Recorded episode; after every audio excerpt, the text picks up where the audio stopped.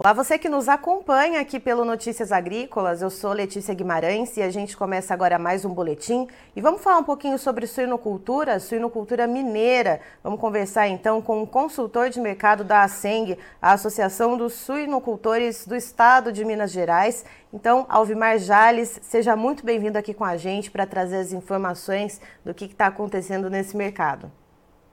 Ei, Letícia, bom dia a você, Bom dia a todos os ouvintes do Notícias Agrícolas e a Sunocultura Brasileira. Alvimar, uh, queria começar perguntando para você que a gente, é, quem está acostumado a acompanhar no Notícias Agrícolas toda quinta-feira, o giro de preços da suinocultura independente, tem notado que há muitas semanas a gente vê o preço tendo pouquíssimas variações, e isso uh, não se restringe a Minas Gerais, a gente vê São Paulo tendo essa realidade, Santa Catarina tendo essa realidade, uh, de variações muito pontuais ou às vezes estabilidade por várias semanas consecutivas. Uh, o que está trazendo essa lateralização para o mercado, Alvimar?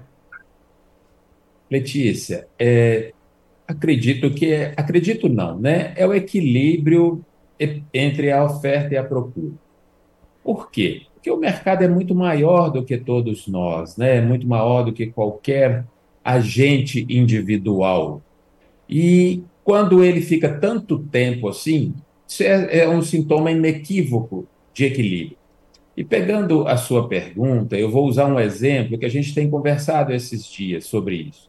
Que você tem o preço do suíno, né, o suíno vivo, e a gente tem logo ali o preço da indústria, que é a carcaça como referência. É claro que a indústria tem cortes, tem né, produtos embutidos, mas como referência, o preço da carcaça, aí eu vou contar para você e para todos que nos escutam. Desde 30 de março, ele se mantém numa referência de 9,50, tá certo? E por que, que ele está nessa referência? Por causa desse equilíbrio que nós estamos dizendo. Né? Se ele estivesse ofertado, este preço teria caído, teria derretido. Se ele estivesse enxuto, tivesse a oferta de carne suína estivesse escassa, ele teria subido.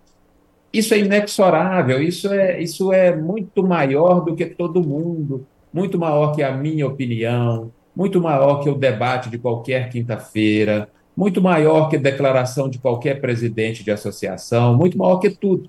Então, quando você olha para o mercado, você encontra lá mais de 50 dias de estabilidade. Né? E eu diria para você que continue enxergando mais tempo de estabilidade aí. E Alvimar, a pergunta que me fica é: a gente tem esse equilíbrio então se formando, uh, mas o que é que vem acompanhando o quê? Uh, a gente vê a produção se ajustando a uma demanda ou a gente vê a demanda uh, melhorando e conseguindo absorver essa produção? O que é que tá, quem está correndo atrás de quem aí? Excelente pergunta, Letícia. Aí você me faz lembrar uma frase. Eu, o, o, autor, né, é um autor estrangeiro, não, não consigo lembrar aqui agora, mas a frase ela ficou na minha cabeça, você me despertou.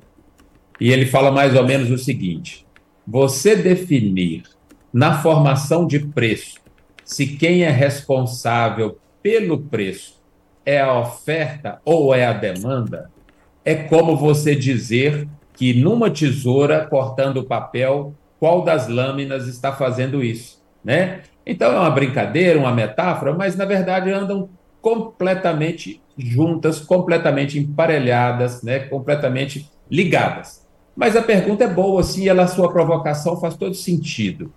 Se é que eu posso classificar alguma coisa, mas vou classificar dando uma opinião humilde, sem a pretensão de ser dono desse, desse, dessa verdade, eu diria que é a demanda. Tá certo? Porque nós temos é, uma oferta que não se enxuga na prática. Ela diminui a velocidade de crescimento, mas é uma velocidade de crescimento que é usual no mercado comparar com o mesmo período do ano anterior. Vai lá e dá uma olhadinha no ano anterior, o nível da produção que estava. Então, a gente crescer 1, 1,5% em cima daquele nível, né, é sinal que a gente continua aumentando a oferta. E por que, que nós encontramos um equilíbrio? Encontramos um equilíbrio que eu acredito que essa demanda está cada vez mais consolidada. E quando a gente olha para os custos de produção, Alvimar, uh, por muito tempo, por vários meses, e eu arrisco a dizer aí uns, uns 27 meses, né, chutando, né, não consigo falar com exatidão, uh, que a gente viu os custos de produção, principalmente quando a gente fala uh, na alimentação dos animais, corroendo bastante a margem, principalmente do sinocultor independente. Agora a gente vê o preço desses insumos caindo, mas isso vai acabar refletindo uh, na margem do produtor mais para frente, né? Porque vamos lembrar que é uma atividade de ciclo longo. Uh, o que, que a gente consegue enxergar num horizonte aí de três, quatro meses, Alvimar, pensando na suinocultura independente e olhando aí para o mercado mineiro? Olha, Letícia, eu acho que o cenário é bom, justamente por isso que você está falando né? É uma questão de custo. Hoje de manhã eu conversava com um suinocultor, colega nosso aqui, ele estava dando um exemplo extremamente prático. Alvimar, minha ração era 2,20, hoje ela é 1,80, tá certo? E aí com isso ele fez as contas da margem de lucro que ele estava tendo. É uma particularidade de Minas Gerais. Vamos considerar que tem outras regiões do Brasil que sofrem muito mais porque os preços são menores. Mas esse suinocultor especificamente, ele tem domínio da própria atividade. Então ele sabe exatamente aonde o calo lhe aperta, tá certo? E assim, essa questão do diminuição do custo também é solução. A suinocultura fala demais do preço, né? Eu diria que o debate, a suinocultura tem até um detalhe que não cabe aqui hoje, né? esse debate do preço, Letícia, interdita um debate mais amplo da suinocultura, porque ela não sai do lugar, né? Ela fica tá sempre ali num desconforto com o próprio preço do produto e também sem cuidar, sem debater do ponto de vista de cadeia, do ponto de vista de associação, coisas que são tão importantes quanto isso, né? Mas então assim, aonde que nós estamos? Contra todas as previsões, porque você pode me corrigir e me lembrar que determinado analista de mercado disse que nós íamos ter diminuição de custo de cereais nessa intensidade. Eu não me lembro, tá certo? Mas é um caminho, é a solução. Então, nós temos hoje na suinocultura uma estabilidade no preço com uma queda do custo de produção, que também é um caminho de solução, né? Talvez seja mais demorado, e aí a suinocultura se modificou em 20, 25 anos, porque já, como disse, você disse muito bem dito, uma crise cavalar dessa dimensão teria produzido um ajuste de oferta muito significativo. E isso nós teríamos uma recuperação de preço forte, robusta. Não aconteceu. Por que, que não aconteceu? Porque não houve enxugamento da produção. E ainda bem que se abriu uma janela, se abriu uma porta, né? Que é essa diminuição dos custos, e ela vem para valer, né, pessoal? Ela está aí, né? Ela está aí. E ela, é, você falou, ela demora mais ou menos, mas ela vai produzir efeitos positivos para a sinocultura, principalmente a sinocultura independente, né? E, e Letícia, mais um detalhe, né? Só para a gente aproveitar o gancho aí, né? Essas leis que regem o preço dos grãos, são as mesmas leis que regem o preço das carnes, todas as carnes. Oferta, procura e as expectativas dos agentes da cadeia que aceleram compras ou recuam as compras de acordo com o que eles acreditam que vai acontecer no futuro. Então, a gente também tem que considerar que a gente precisa de analisar o próprio negócio nosso da mesma forma que a gente analisa milho e soja agora porque senão fica parecendo que o milho e soja funcionam sob leis de mercado e a suinocultura tem alguma coisa errada com ela porque o preço está errado. Não, não existe nada disso. Alvimari, tem uma questão também de é, uma parcela né, dos suinocultores independentes acabarem comprando esses, esses insumos da mão para a boca uh, e nem sempre terem a condição de aproveitar esse bom momento de mercado, de ter ali uh, uma, né, um fundo de caixa que ele consiga se programar para fazer uma compra maior, aproveitando essa janela que você falou, essa porta que se escancarou aí de custos mais baixos, para poder uh, surfar nessa onda por um pouquinho mais de tempo? Existe também esse problema e é um problema é, estrutural, né, de falta de, de é, recurso para armazenamento ou é um problema mais cultural? Pergunta de um milhão agora, hein? pergunta difícil, né? Não é simples. Olha só, é, inque é inquestionável que um prejuízo da dimensão que a suinocultura sofreu durante tanto tempo quanto você disse, ele realmente restringe essa questão. Ele, ele queima caixa uhum. do produtor. Né? Então, isso é um fato. E como se resolve isso? É, ou, vamos dizer, ou o produtor tem reserva ou ele tem acesso a financiamento. Né? E aí, depende, são condições muito individualizadas. Então, realmente é o que você disse. É, a suinocultura como um todo, se a gente considerar o sofrimento que ela teve recente, neste momento, ela está com menores condições de comprar esse insumo num preço menor.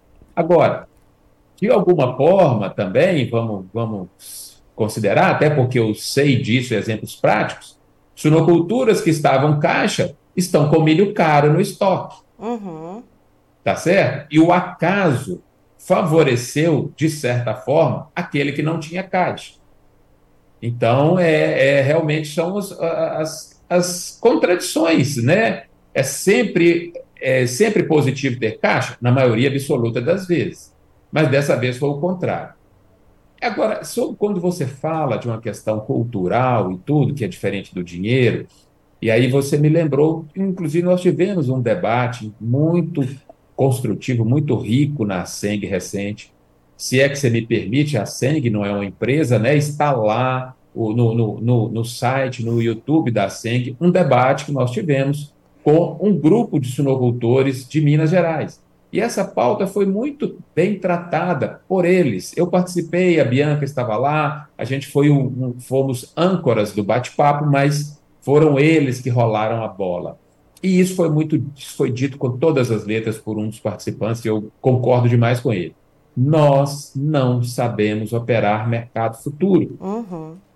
Nós precisamos aprender. E ele está certo. Porque uma coisa sou eu falar como consultor, você falar como jornalista. Outra coisa é o depoimento de quem está lá dentro da granja. Então, essa é uma oportunidade. Vamos ser sinceros. Vamos lá, isso aí tem que analisar, né? tem que fazer um disclaimer que a gente não está dando sugestão nenhuma, mas eu acredito que vão surgir momentos que vão permitir proteção em relação ao milho para 2024. Por quê? O milho está na lona e parece que hoje caiu mais ainda. Uhum. Será que ele vai ficar indefinidamente nesses preços baixos ou nós teremos janelas de proteção através de mecanismo de bolsa. Então, aí vai essa mescla, essa mescla da mudança, da, da, da, procura por novas ferramentas, da procura por novas soluções, que é importante a gente estimular. Eu acho que eu dou uma contribuição à reflexão dos empresários, dos suinocultores, em buscar isso, principalmente em momentos que estão mais claros. O que, que, é o grande lance desse negócio, né? Seja de bolsa, seja do que for, né? A gente não sabe quando vai subir e quando vai cair, mas no momento desse, a chance de cair mais aqui no curto prazo é baixa, né?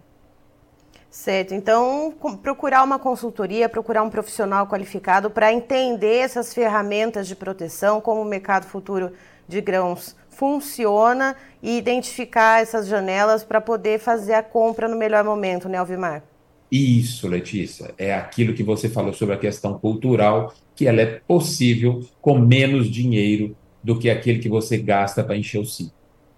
Tá certo. Alvimar, muito obrigada por trazer toda essa visão, essa visão macro, inclusive, né, de, da gente pensar uh, não só o preço do suíno em Minas Gerais, mas a gente trazer toda essa questão da demanda, da oferta, trazer é, essas perspectivas a respeito do custo de produção. Muito obrigada e você é sempre muito bem-vindo aqui com a gente. Obrigado, Letícia, e eu também te agradeço a oportunidade da gente poder ter esse bate-papo aí. Você é sempre muito eficiente em fazer as perguntas certas para a gente, porque é muito importante a gente conversar muito além do preço porque é isso que permite a gente buscar as melhores soluções lá para dentro da granja de cada um, tá? Eu te agradeço muito também a oportunidade.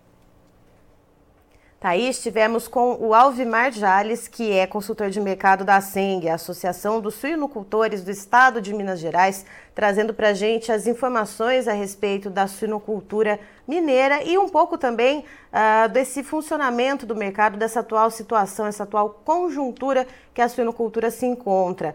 Uh, a gente falou um pouco dos preços de Minas Gerais, hoje o suíno independente em Minas Gerais até quinta-feira, quando vai ter uma nova negociação da Bolsa de Suínos Independentes. O preço está valendo, então, para cada animal R$ 7,00 o quilo.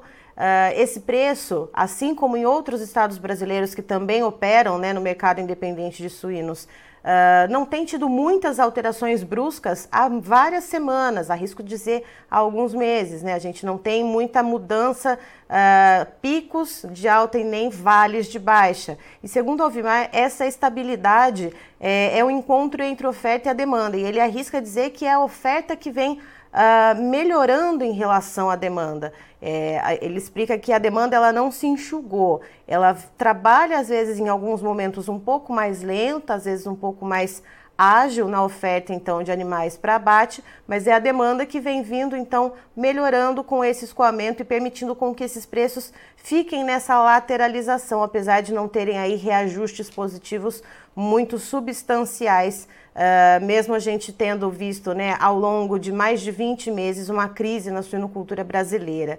E o Alvimar ele conta também uh, algumas questões a respeito de custos de produção, é, de que os, os suinocultores, em geral, principalmente os independentes, é, falam muito da questão da compra de grãos e que precisam aprender a, a, a, operar no mercado futuro, a entender como o mercado futuro de grãos funciona. A gente tem uma janela, ou como o próprio Alvimar disse nesse momento, uma porta escancarada para a compra né, de insumos que são essenciais para a ração dos suínos, que é o milho e a soja.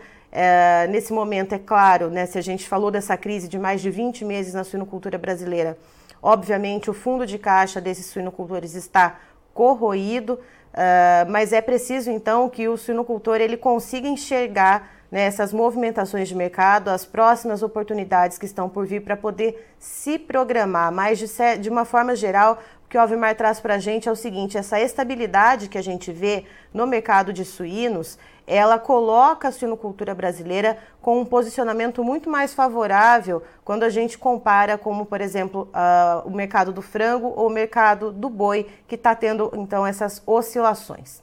Eu encerro por aqui, já já tem mais informações para você. Fique ligado!